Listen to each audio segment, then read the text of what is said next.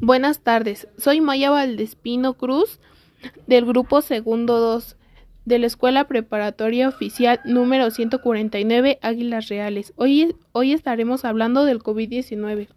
El coronavirus principalmente un virus respiratorio cuando el virus entra a nuestro cuerpo, ya sea por los ojos, la boca, la nariz, se sujeta a la célula de la mucosa del fondo de la nariz y la garganta. Algunas formas de contagiarse son cuando las personas con COVID-19 tosen, estornudan, cantan, hablan o respiran profundo. Tosen gotitas respiratorias. Están, estas gotitas pueden variar el tamaño. Otra forma es transmitiendo aire. Es una de las principales formas de, de propagar esa infección.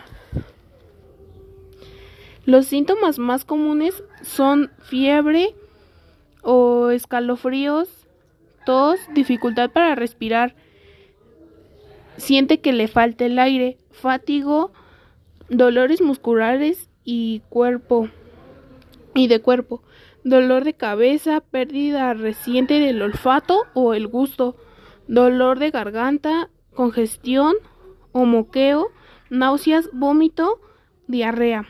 La gente más vulnerable son los mayores de 60 años, personas embarazadas o con diabetes.